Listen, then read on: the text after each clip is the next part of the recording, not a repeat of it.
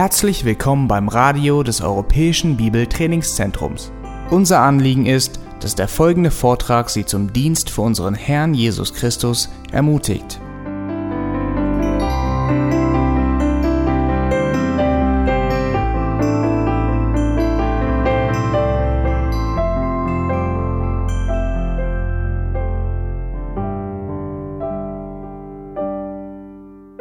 Kurz vor Weihnachten hatte ich das Vorrecht, ein Gespräch mit einem älteren Herrn zu führen. Ich schätze mal, dass er knapp 70 ist und der heißt Heinz. Und in dem Gespräch habe ich festgestellt, dass dieser Mann ziemlich verbittert gegen Gott ist. Der sagte mir, ich glaube an gar nichts. Ich glaube an gar nichts, sagte er. Aber dann hat er mehrmals gesagt, was er für Probleme mit Gott hat. Und ich fragte mich, wenn er an Gott nicht glaubt, dann warum ist er so verbittert? Also ich habe das ihm nicht ganz äh, abgekauft, dass er an gar nichts glaubt, sondern ich habe eher gesehen, dass er ganz verbittert ist Gott gegenüber. Und er meinte, wo war Gott in diese Zeiten des Krieges? Wo war Gott? Und er hat sogar in dem, im Lauf des Gesprächs gesagt, mich gefragt direkt, ist er, ist er da oben eingeschlafen? Also es gibt viele Menschen in der jetzigen Zeit, die Gott schuldig machen wollen für das Böse, was hier auf Erden geschieht, weil sie verstehen nicht, dass sie selbst die Ursache des Bösen ist hier auf Erden. Also diese Einstellung haben viele Menschen. Wenn es ein Unglück in der Welt gibt, dann fragen sich manche, wo der Gott der Gerechtigkeit ist. Sie fragen sich, ob Gott auf seinem Thron, wie Heinz gefragt hat, eingeschlafen ist. Denn aus ihrer Sicht ist es unmöglich, dass ein guter Gott die Dinge zulässt, die immer wieder hier auf Erden geschehen. Als ich 14 Jahre alt war, sind wir nach St. Louis, Missouri umgezogen und da habe ich einen Jungen namens Ricky kennengelernt und seine Mutter wurde dann kurz darauf oder ist kurz darauf gestorben an Krebs und sie hat sehr, sehr gelitten darunter.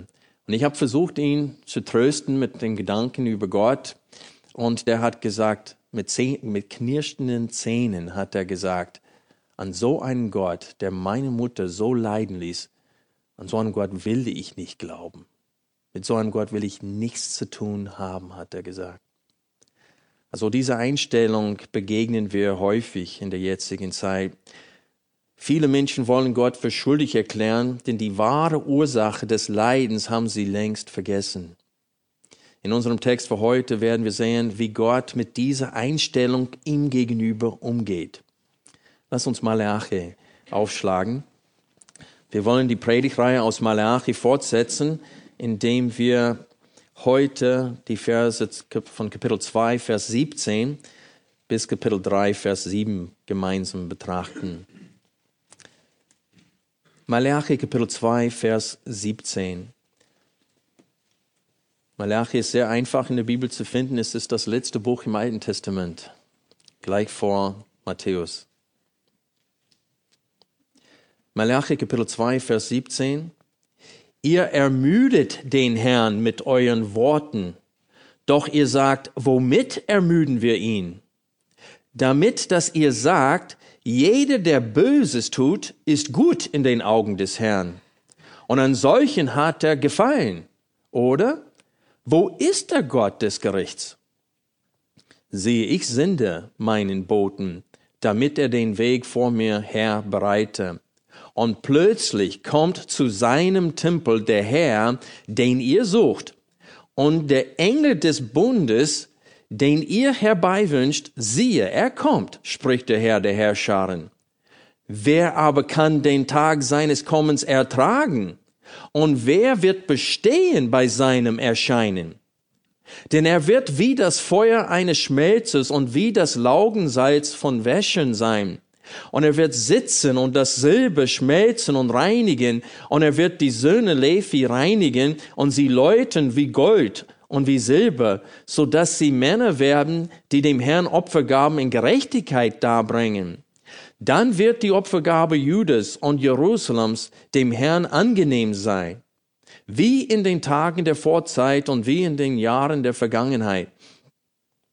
Und ich werde an euch herantreten zum Gericht und werde ein schneller Zeuge sein gegen die Zauberer und gegen die Ehebrecher und gegen die Falschschwörenden und gegen solche, die den Lohn des Tageslöhners drücken, die Witwe und die Waisen unterdrücken und den Fremden wegdrängen und die mich nicht fürchten, spricht der Herr, der Herrscharen. Nein, ich, der Herr, ich habe mich nicht geändert. Darum seid ihr Kinder Jakobs nicht aufgerieben worden. Vers 7. Seit den Tagen eurer Väter seid ihr von meinen Ordnungen abgewichen und habt sie nicht beachtet. Kehrt um zu mir und ich kehre um zu euch, spricht der Herr der Herrscharen. Also Malachi Kapitel 2, Vers 17 bis zum Ende des Buches ist ein Gedanke, eine Gedankeneinheit. Das ist ein Abschnitt. Wir werden den ganzen Abschnitt heute aus Zeitgründen nicht betrachten, aber ich möchte euch einen äh, kurzen Überblick des gesamten Abschnittes geben. Also in diesem Abschnitt widerlegt Gott die Anklage gegen sich in Kapitel 2, Vers 17 und auch in Kapitel 3, die Verse 13 bis 15. Lass uns die Verse 13 bis 15 auch lesen. Gott sagt, Eure Worte sind anmaßend gegen mich, spricht der Herr. Ihr aber sagt, was bereden wir gegen dich? Ihr sagt, nichts bringt es, Gott zu dienen. Und was ist der Gewinn, dass wir für seinen Dienst sorgen und dass wir in Trauer einhergehen vor dem Herrn der Herrscharen? Und nun, wir preisen die Frechen glücklich. Sie kamen sogar noch voran, als sie gottlos handelten. Ja, sie versuchten Gott und kamen davon. Also wir sehen hier, dass das Volk zu dieser Zeit sehr enttäuscht mit Gott ist.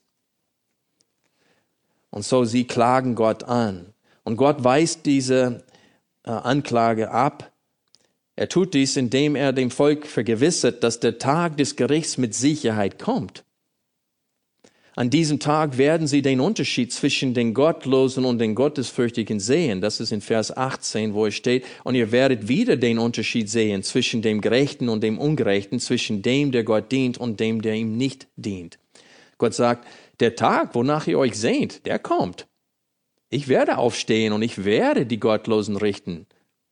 Und ihr fragt euch, wo ist dieser Gott des Gerichts?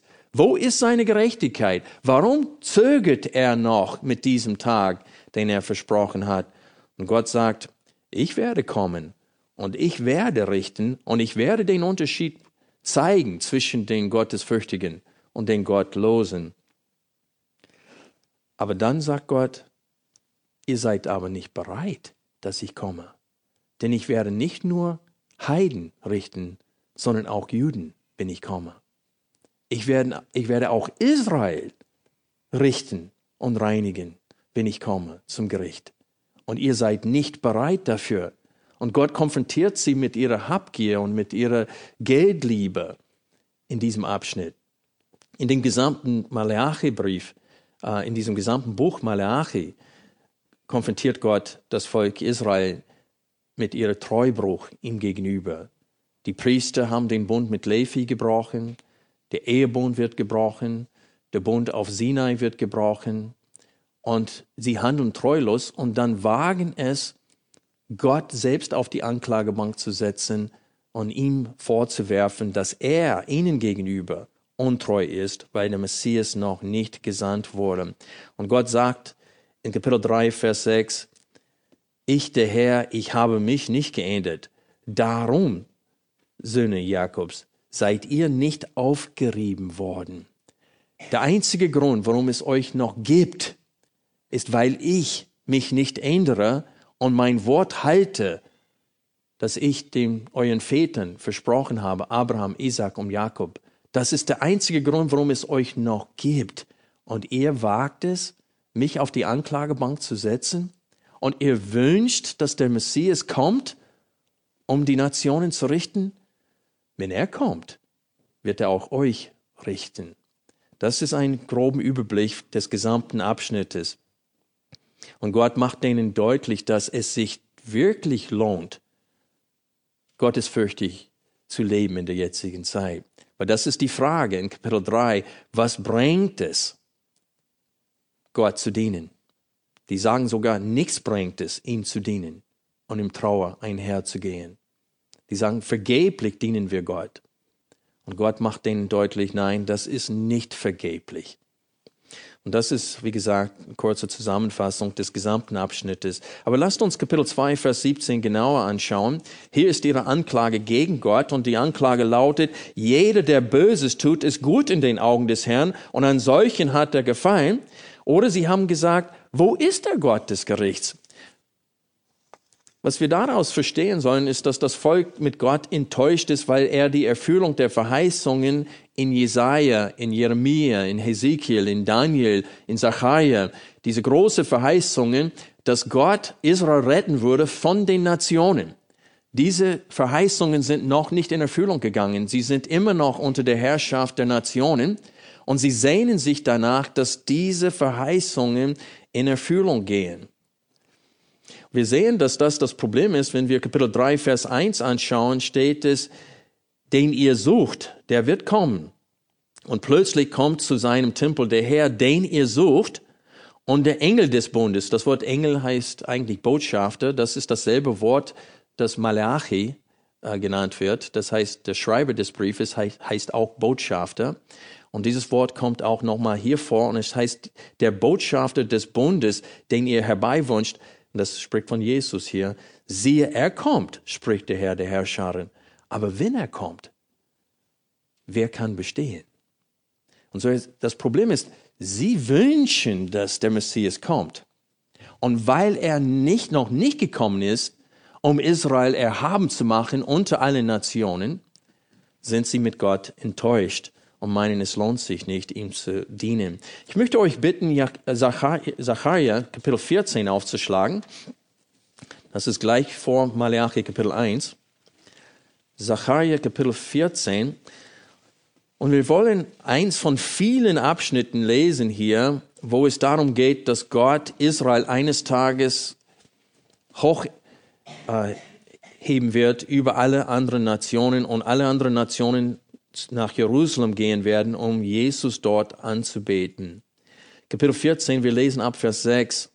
Und es wird geschehen an jenem Tag, da wird kein Licht sein, die prächtigen Gestirne ziehen sich zusammen, dann wird es einen Tag lang er ist dem Herrn bekannt, weder Tag noch Nacht werden, und es wird geschehen zur Zeit des Abends, da wird Licht werden. Und es wird geschehen an jenem Tag, da werden lebendige Wasser aus Jerusalem fließen, die eine Hälfte zum östlichen Meer und die andere Hälfte zum hinteren Meer. Im Sommer wie im Winter wird es so geschehen. Und der Herr wird König sein über die ganze Erde. An jenem Tag wird der Herr einzig sein und sein Name einzig. Das ganze Land wird sich verwandeln, so dass es wird wie die Niederung von Geber bis Rimon im Süden von Jerusalem.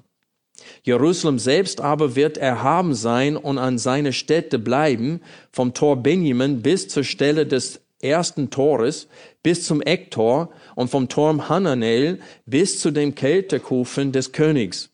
Und man wird darin wohnen. Und einen Bahn wird es nicht mehr geben und Jerusalem wird in Sicherheit wohnen. Und das ist genau das, wonach sie sehnen zur Zeit Malachi. Und Zachariah und Malachi haben äh, in, zu, quasi zur selben Zeit gedient. Das heißt, nach der 70-jährigen Wegführung, Israel befindet sich äh, zurück in Jerusalem und der Tempel wurde bereits gebaut. Und wir sehen hier, dass sie sehnen sich danach, dass sie in Sicherheit wohnen. Wir lesen weiter hier ab Vers 12. Und dies wird die Plage sein, mit der der Herr alle Völker plagen wird, die gegen Jerusalem in den Krieg gezogen sind.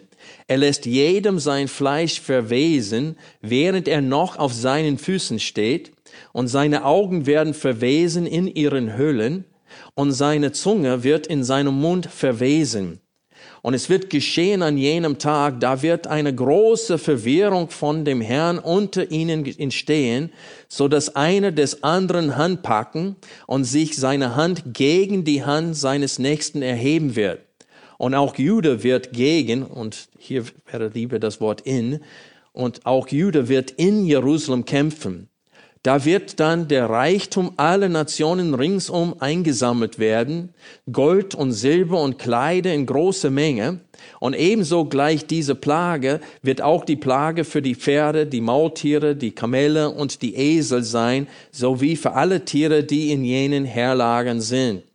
Und es wird geschehen, alle übrigbliebenen von allen Nationen, die gegen Jerusalem gekommen sind, die werden Jahr für Jahr hinaufziehen, um den König, den Herrn der Herrscharen anzubeten und das Laubhüttenfest zu feiern. Und es wird geschehen, wenn eines von den Geschlechtern der Erde nicht nach Jerusalem hinaufziehen wird, um den König, den Herrn der Herrscharen anzubeten, über diese wird kein Regen kommen.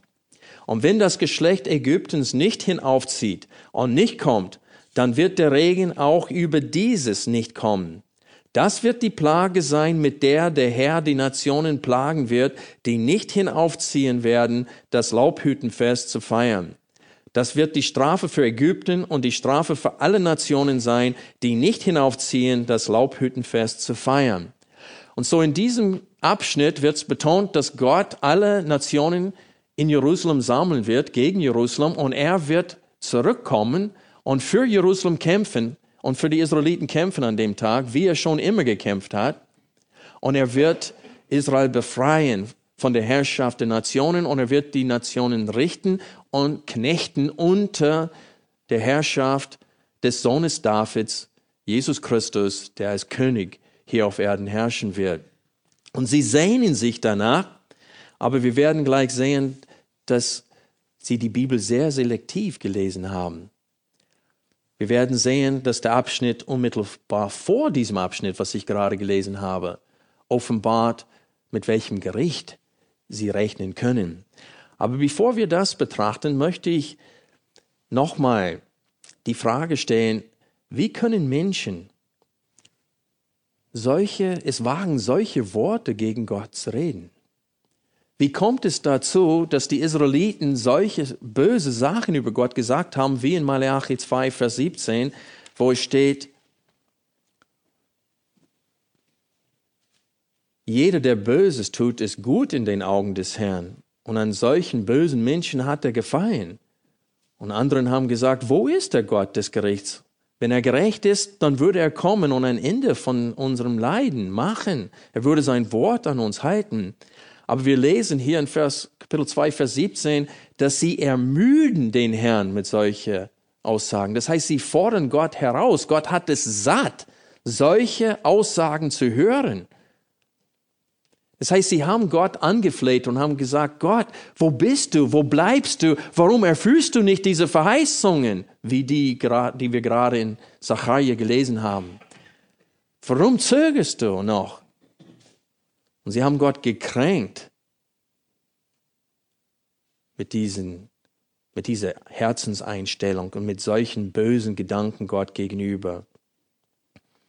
Und so die Frage ist, was könnte einen Menschen so weit bringen, dass er solche Worte gegen Gott über die Lippen bringt? Und ich glaube, dass es liegt an mangelnder Erkenntnis in drei Bereichen. Erstens, solche Menschen wissen nicht, wer Gott ist. Sie haben vergessen, mit wem sie es zu tun haben. Wie es in Hiob 36, Vers 26 geschrieben steht, siehe, Gott ist erhaben, wir aber erkennen es nicht. Das ist unser Problem. Gott ist erhaben, wir erkennen es aber nicht. Also selbst Hiob, ein Mann, wovon Gott selbst gezeugt hat, dass es kein Mensch auf der Erde gibt, der gerechter ist als Hiob, selbst Hiob musste lernen, mit wem er es zu tun hat, als er Gott etwas milder angeklagt hat, wie die Israeliten zu dieser Zeit. Aber dennoch hat er Gott angeklagt. Wegen des Leidens in seinem Leben. Aber es war eher nicht wegen des Leidens, sondern wegen des Schweigens. Gott hat ihn auf die Probe stellen lassen vom Feind. Und die größte Probe für Hiob war das Schweigen Gottes. Gott hat ihm nicht erklärt im Voraus, warum er das alles zulässt. Und dann seine Freunde haben ihn mit einem Wohlstandsevangelium angeklagt, nämlich wenn Gott würde niemals sowas in dem Leben von einem gerechten Mensch stattfinden. Wenn du wirklich gerecht bist und an Gott glaubst, dann wird es dir gut gehen, du wirst reich und gesund und keine Probleme haben. Das ist dieses Wohlstandsevangelium. Und Gott musste nachher die drei Freunde von Hiob auch zurechtweisen für diese Irrlehrer, weil sie haben ein falsches Bild von Gott gehabt. Und ich möchte euch bitten, Hiob aufzuschlagen, Kapitel 37. Das ist gleich vor dem Psalmen. Hiob kommt gleich vor dem Psalmen. Und in Hiob Kapitel 37,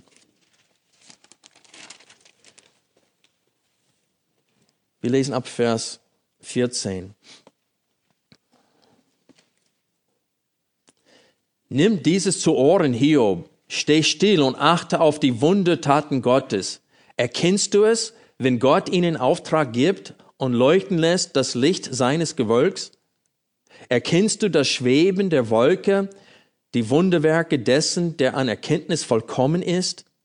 Du, dessen Kleider heiß werden, wenn das Land wegen des Südwindes träge ruht, kannst du gleich ihm die Wolkendecke ausbreiten, die fest ist wie ein gegossener Spiegel? Lasst uns wissen, was wir ihm sagen sollen. Nichts können wir vorbringen vor Finsternis.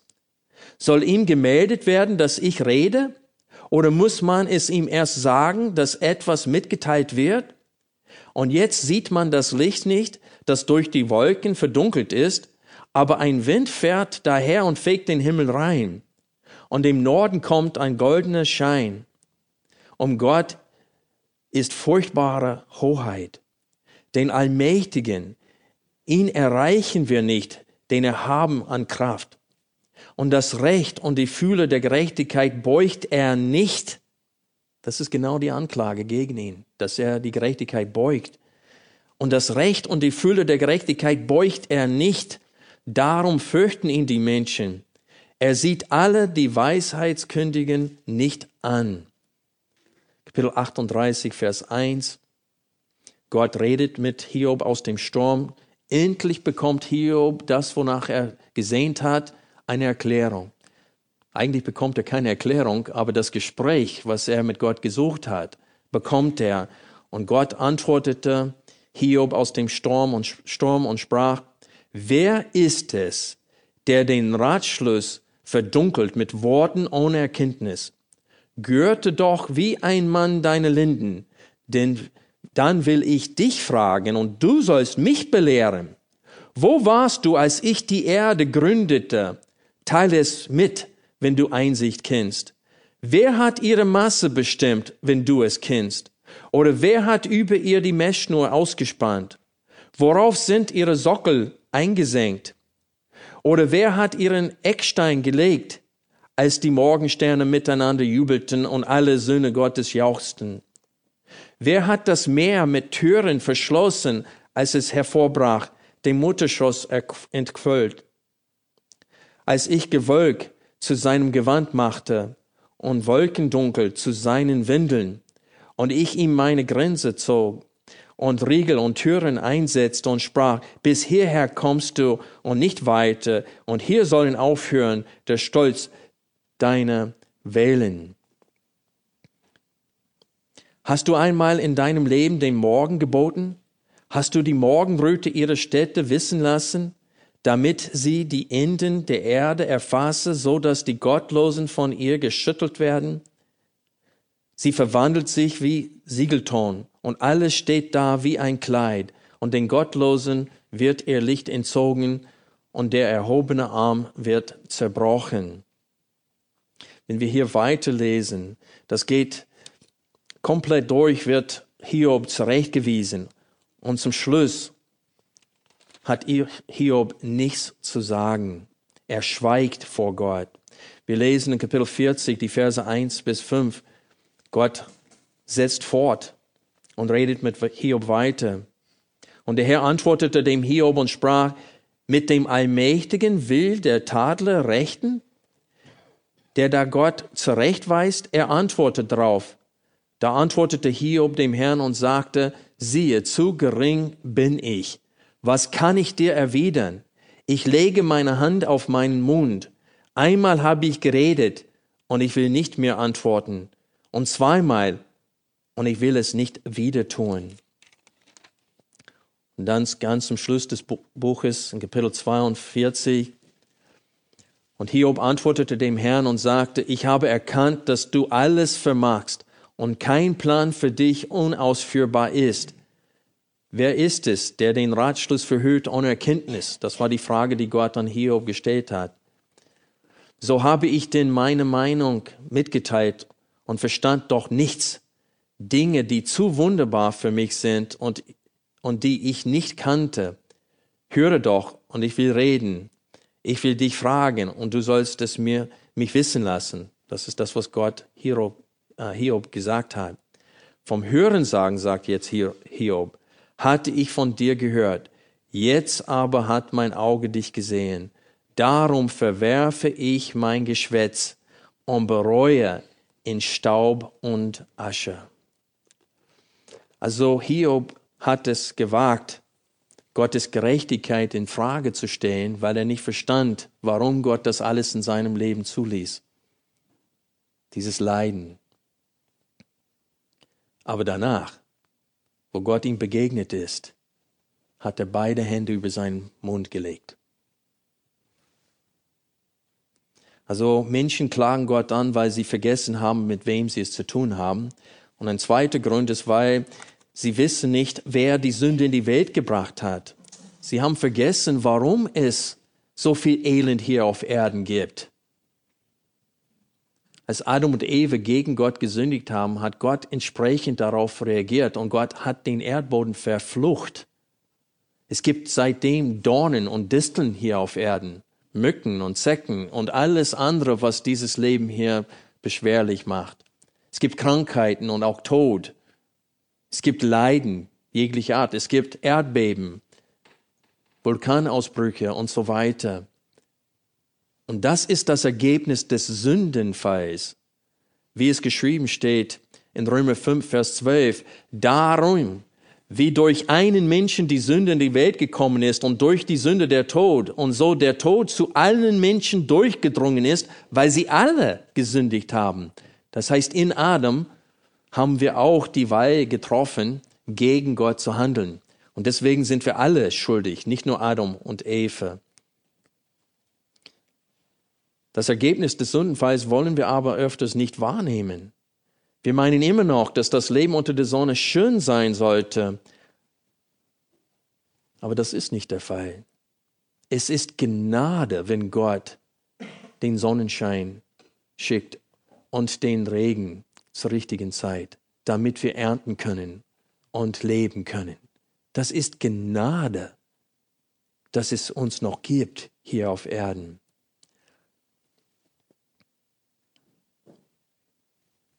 Die Menschen verwechseln Gott mit Adam und schieben Gott die Schuld in die Schuhe für das Böse hier auf Erden.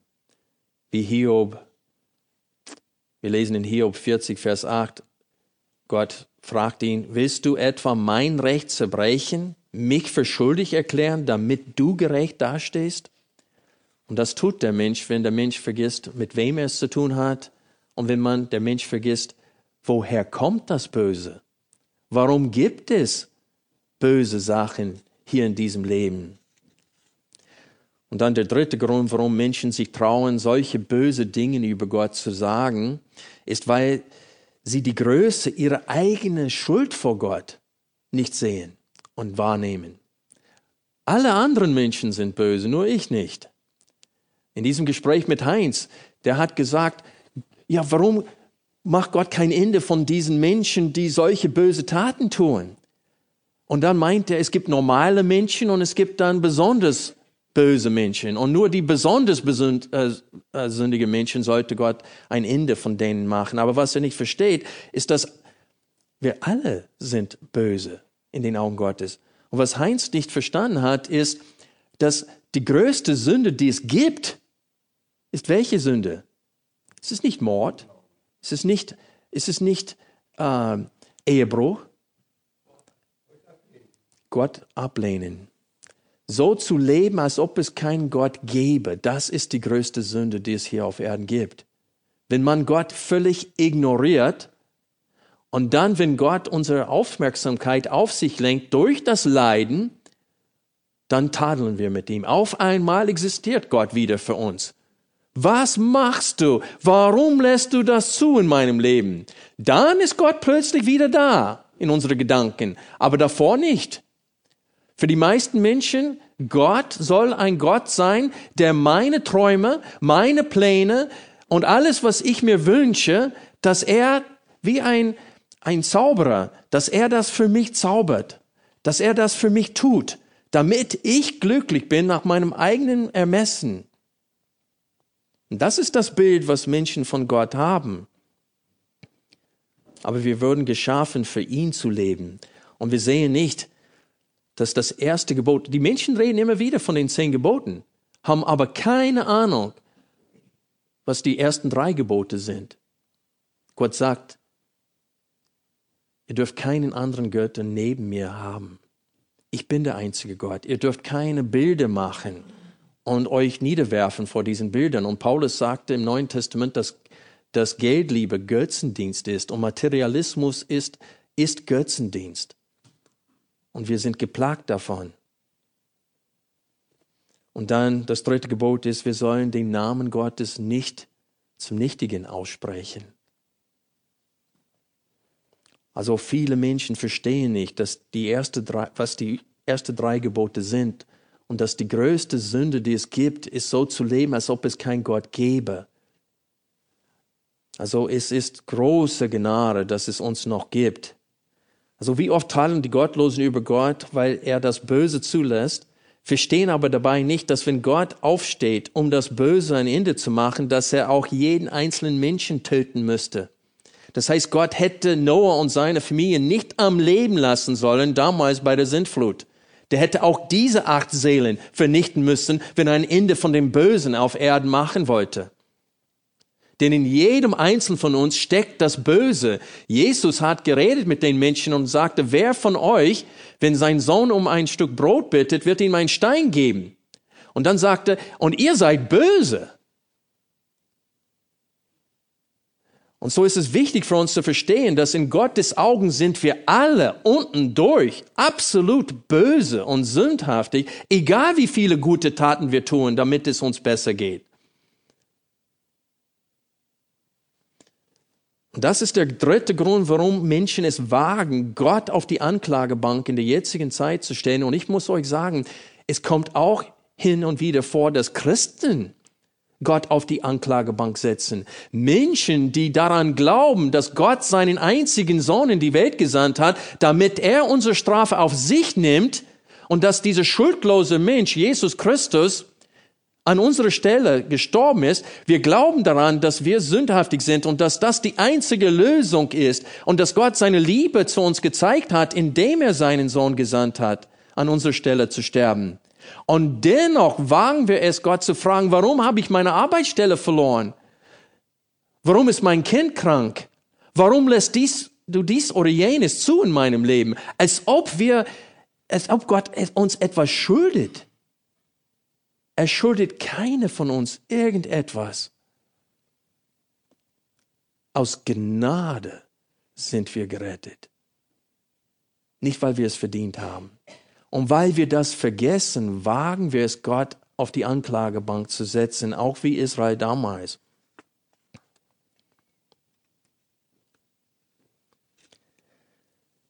Wenn wir Malachi Kapitel 3 nochmal aufschlagen, sehen wir Gottes Reaktion. Er sagt, er ermüdet mich mit solchen Worten. Und er sagt, ihr werdet das bekommen, wonach ihr euch sehnt. Das, was Heinz in dem Gespräch geäußert hatte, dass Gott aufsteht und dass er was unternimmt, das wird er tun. Den ihr herbeiwünscht, siehe, er kommt, spricht der Herr der Herrscharen.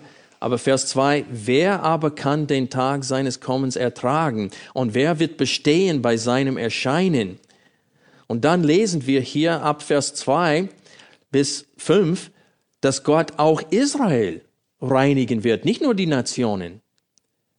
Und hier sehen wir, dass sie sehr selektiv die Bibel gelesen haben. Hier spricht er von dem Feuer eines Schmelzes. und von Laugensalz. Und dann spricht er, dass wie Silber gereinigt wird, so werde ich die Söhne Levi reinigen. Sie läuten wie Gold und wie Silber. Was ist aber damit gemeint? Wenn wir Malach, äh, Entschuldigung, wenn wir Zachariah Kapitel 14 nochmal aufschlagen, eigentlich fangen wir am Ende von Kapitel 13 an und wir werden in diesem Abschnitt sehen, dass Gott, wenn Jesus wiederkommt, dass unmittelbar vor seinem Kommen wird Gott ein, er wird zwei Drittel von den Israeliten töten lassen durch die Nationen. Gott pfeift selber, steht es. Er pfeift und er ruft alle Nationen gegen Israel am Ende der Tage.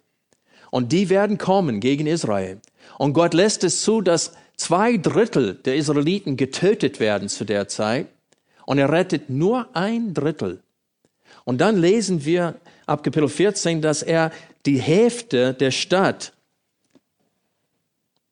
vernichten lässt und nur die eine Hälfte von Jerusalem rettet. Kapitel 13, Vers 7. Wach auf, Schwert gegen meinen Hirten und gegen den Mann, der mein Gefährte ist, spricht der Herr der Herrscharen. Schlage den Hirten, dass die Schafe sich zerstreuen. Und das ist ein, eine Aussage über Jesus bei seinem ersten Kommen. Und ich werde meine Hand den Kleinen zuwenden und es wird im ganzen Land geschehen, spricht der Herr. Zwei Teile davon werden ausgerottet, verscheiden und nur der dritte Teil davon bleibt übrig. Und ich bringe den dritten Teil ins Feuer, läutere sie, wie man das Silber läutet und prüfe sie, wie man das Gold prüft. Der wird meinen Namen anrufen und ich werde ihm antworten.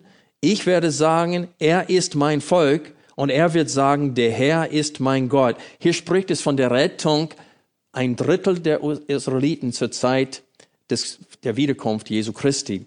Wenn wir ein bisschen weiter zurück in Zachariah äh, blättern und Kapitel 12, Vers 9 aufschlagen, dann lesen wir von diesem Tag, wo Jesus wiederkommt und sie ihn sehen werden, den sie selbst durchbohrt haben.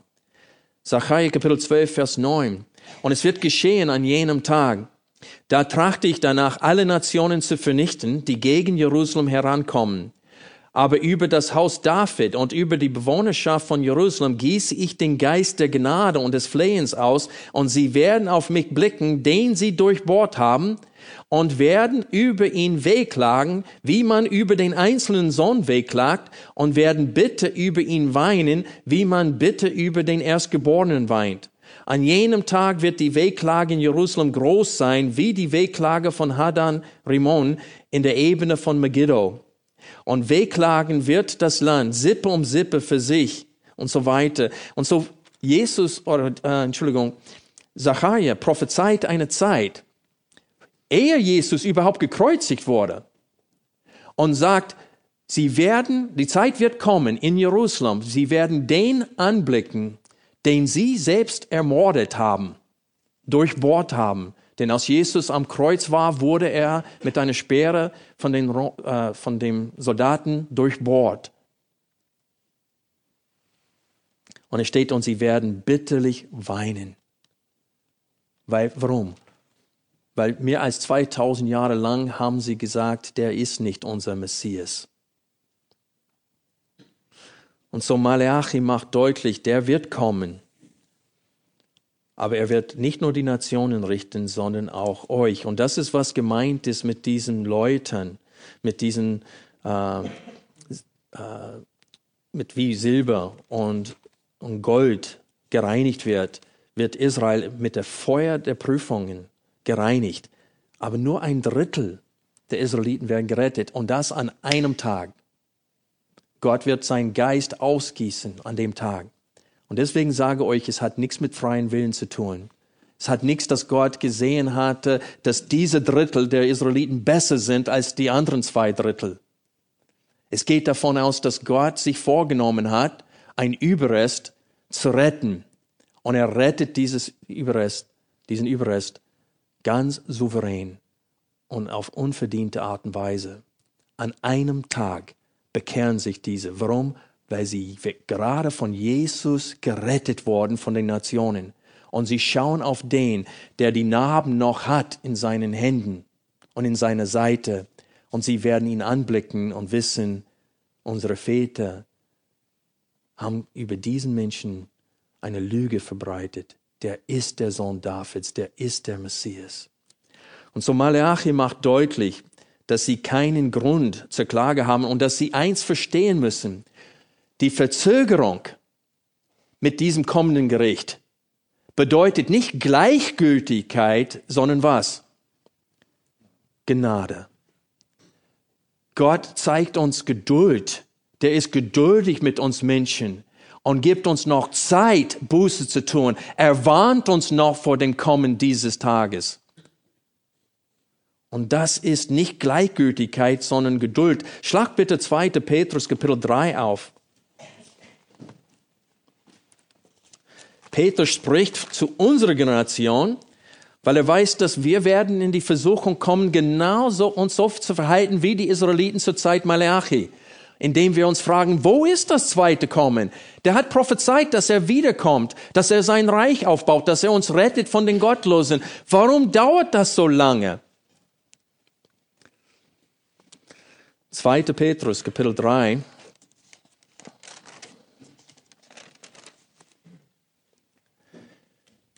Diesen zweiten Brief, Geliebte, schreibe ich euch bereits, in welchen beiden ich durch Erinnerung euer lautere Gesinnung aufwecke, damit ihr gedenkt der von den heiligen Propheten schon vorher gesprochenen Worte und des durch euer Apostel übermittelten Gebotes des Herrn und Heilens. Und zuerst dies wisst, was sollen wir wissen? Dass in den letzten Tagen Spötter mit Spötterei kommen werden, die nach ihren eigenen Begierden wandeln und sie sagen, wo ist die Verheißung seiner Ankunft? Seht ihr? Genau wie zu Malachi. Die haben damals gefragt, wo bleibt er? Und es werden Spötter kommen und sagen, ja, das sind 2000 Jahre mittlerweile verflossen. Und wer weiß, wir wissen es nicht. Vielleicht ist es noch ein 1000 Jahre. Vielleicht in ein 1000 Jahre mussten die Christen sich auch mit diesem Text auseinandersetzen und sagen, ja, die Spötter sagen, drei, vor 3000 Jahren hat er gesagt, er kommt wieder. Warum zögert er? Und dann sagt Petrus, denn seitdem die Väter ein, äh, entschlafen sind, bleibt alles so von Anfang der Schöpfung an. Das ist das Argument der Spötter. Und dann sagt Peter, denn denen, die dies behaupten, ist verborgen, und das ist zu weich übersetzt, laut der äh, Martin Luther heißt es, denn sie wollen nichts davon wissen.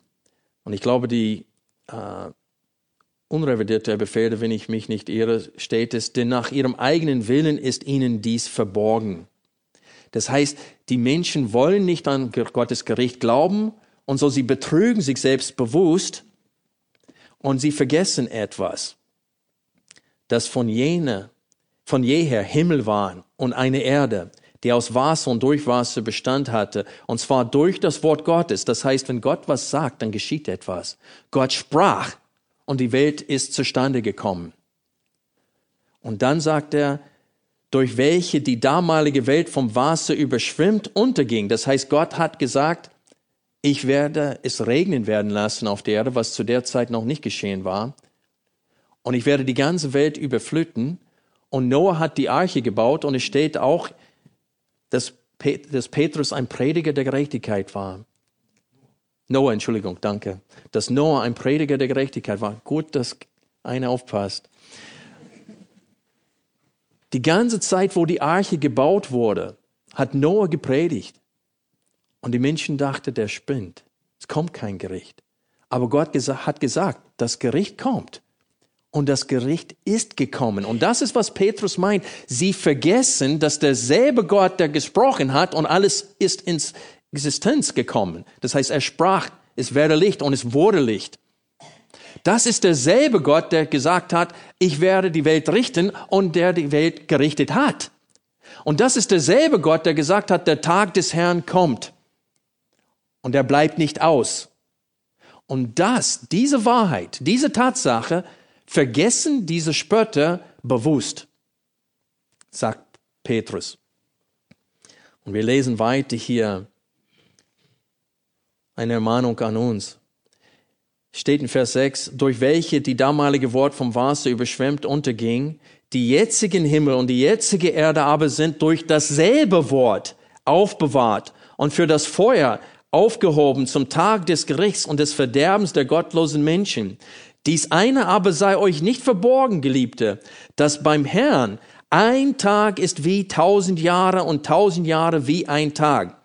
Was heißt das?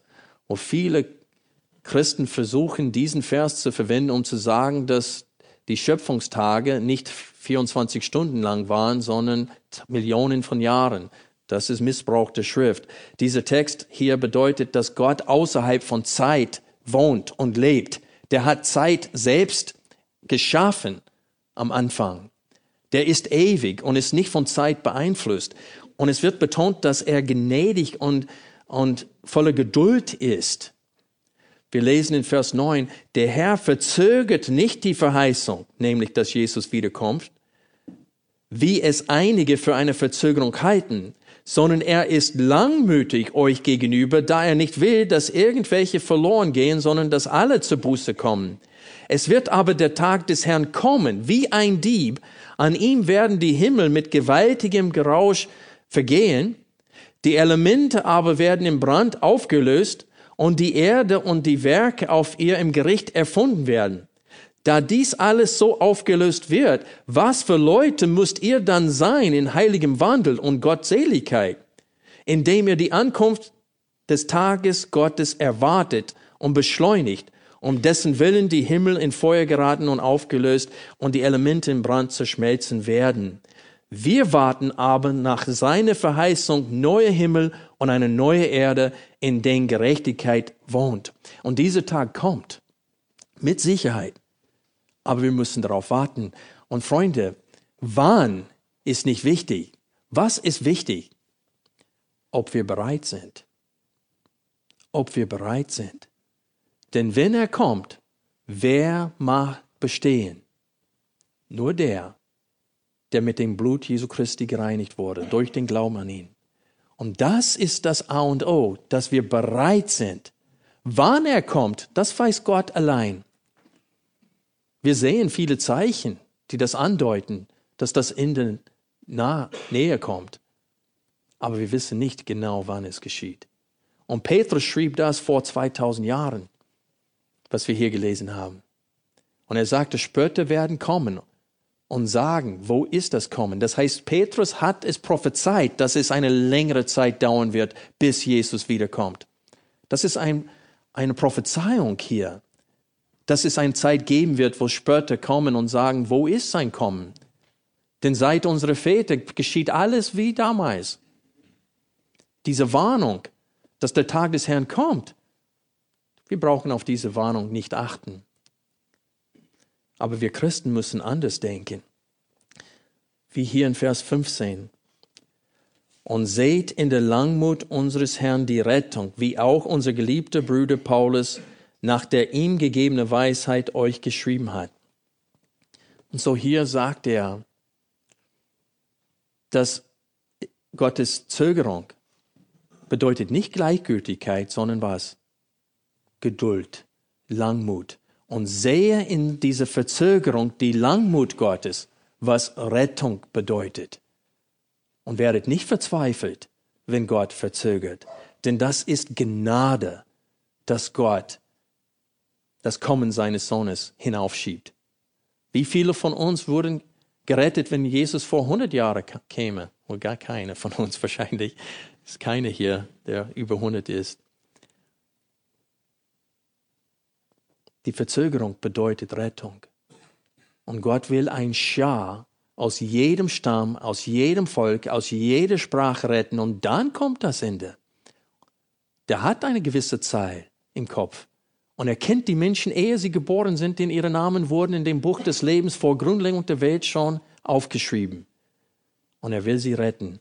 Und es kann sein, dass erst in 200 Jahren der letzte dieser Menschen geboren wird. Wir wissen es nicht. Deswegen müssen wir bereit sein und beschäftigt sein. Und das ist die Betonung in Matthäus 24, wo Jesus selbst über die Endzeit redet und über sein zweites Kommen.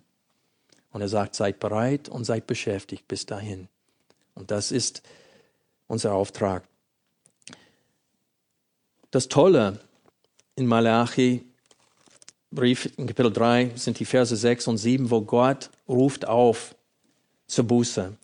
Und er sagt, kehrt um zu mir und was? Ich werde zu euch umkehren. Was für eine Verheißung. Dass dieser Gott, wovon wir in Hiob gelesen haben, dass er hoch und erhaben ist, dass dieser heilige Gott uns annehmen wird, wenn wir was tun? Buße tun. Wir müssen umkehren von unseren bösen Wegen. Nicht Gott wie ein Weihnachtsmann oder wie ein Uh, wie heißt Aladdin? Diese, wenn man in einem die Flasche. Hä? Nein. Flaschengeist? Flaschengeist. Und man kriegt seine drei Wünsche und wir wollen natürlich mehr als nur drei haben. Und Gott ist nicht so ein Flaschengeist. Und wenn wir wirklich ihn kennen, wie er ist, dann müssen wir staunen darüber, dass er lädt uns ein, kehrt um tut Buße, kommt zu mir und ich werde zu euch kommen. Und ich werde euer Vater sein und ihr werdet meine Kinder sein. Dass Gott immer noch die Hände ausstreckt hält, das ist was erstaunlich. Also lass uns, wenn es einer unter uns heute gibt, der noch nicht diesen Frieden mit Gott gesucht hat, schieb es nicht auf, hinauf. Du weißt nicht, wie lange du leben wirst. Außerdem ist ein Leben ohne Gott ein vergeudetes Leben. Sucht Gott jetzt, heute. Ich möchte ein paar wichtige Aussagen, Kernaussagen in Malachi 3 hervorheben heute. Erstens, Kapitel 3, Vers 18, und ihr werdet wieder den Unterschied sehen zwischen dem Gerechten und dem Ungerechten, zwischen dem, der Gott dient und dem, der ihm nicht dient. Der Tag kommt. Zweite Kernaussage. Der Tag des Herrn kommt mit Sicherheit, selbst wenn es scheint, als ob Gott sein Interesse an dem Geschehen auf Erden verloren hat. Drittens. Der Mensch soll sich lieber um seinen eigenen Zustand vor Gott kümmern, als mit Gott über die Ungerechtigkeit in der Welt zu tadeln. Das heißt, wir sollen zusehen, dass wir zu den Gottesfürchtigen gehören und nicht zu den Ungerechten. Und dann, was ich vorhin gesagt habe, Vers 7. Seit dem Tagen eurer Väter seid ihr von meinen Ordnungen abgewichen und habt sie nicht beachtet. Kehrt um zu mir und ich kehre um zu euch, spricht der Herr der Herrscharen. Also ich habe am Anfang der Predigt von Heinz gesprochen, der Gott gegenüber sehr verbittert ist und er behauptet an nichts zu glauben, aber wenn das der Fall wäre, hätte er keine Bitterkeit Gott gegenüber im Herzen. Und das hat er. Er hat eine Vorstellung von Gott und wie er sein muss. Und er unterscheidet zwischen Böse und Bösem, indem er meint, manche Menschen sind schlechter als andere. Aber Gott sieht uns alle gleich in Adam. Also wenn ein Mensch so lebt, als ob es keinen Gott gäbe, das ist die größte Sünde. Und wir müssen daran denken in der jetzigen Zeit. Ich habe Heinz gesagt, dass Gottes Verzögerung mit seinem Gericht von seiner Gnade und Geduld zeugt und nicht von seiner Gleichgültigkeit. Und ich sagte ihm, dass Gott noch Menschen sucht und rettet. Und er guckt mich an, sehr erstaunt, und er sagte, etwas spöttisch, willst du mir sagen, dass Gott mich sucht?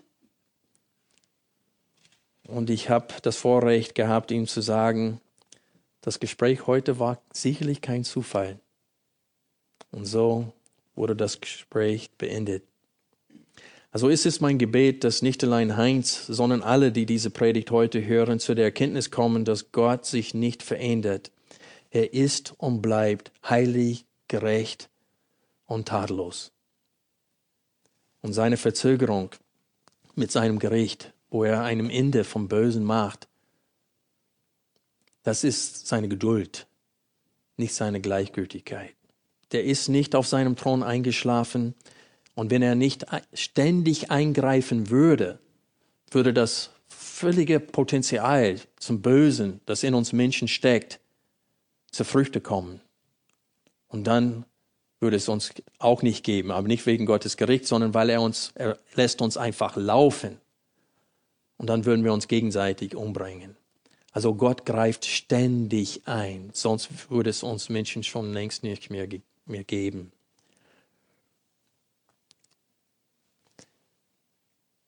Lass uns bedenken, wie groß Gottes Gnade an uns ist. Denn die zentrale Frage in unserem Text heute war, und wer mag bestehen bei seinem Kommen? Und wir werden bestehen bei seinem Kommen. Für uns ist der Tag des Herrn ein Tag der Rettung. Es dieser Tag erwischt uns nicht unvorbereitet, weil wir in der Gerechtigkeit Jesu Christi stehen.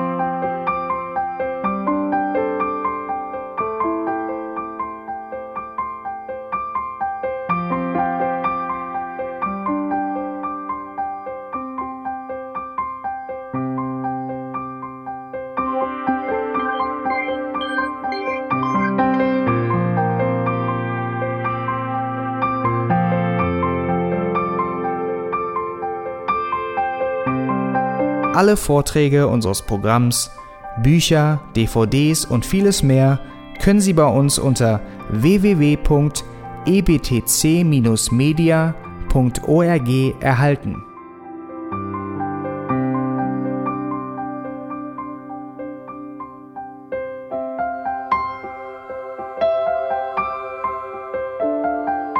Radio Neue Hoffnung ist frei und ohne Werbung nur aufgrund Ihrer Spenden möglich.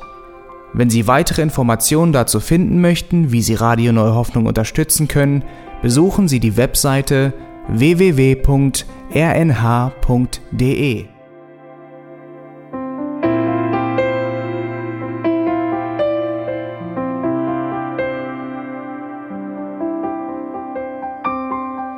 Die Sendezeiten des EBTC sind Montag, Mittwoch, Freitag und Samstag jeweils von 10 bis 11 Uhr.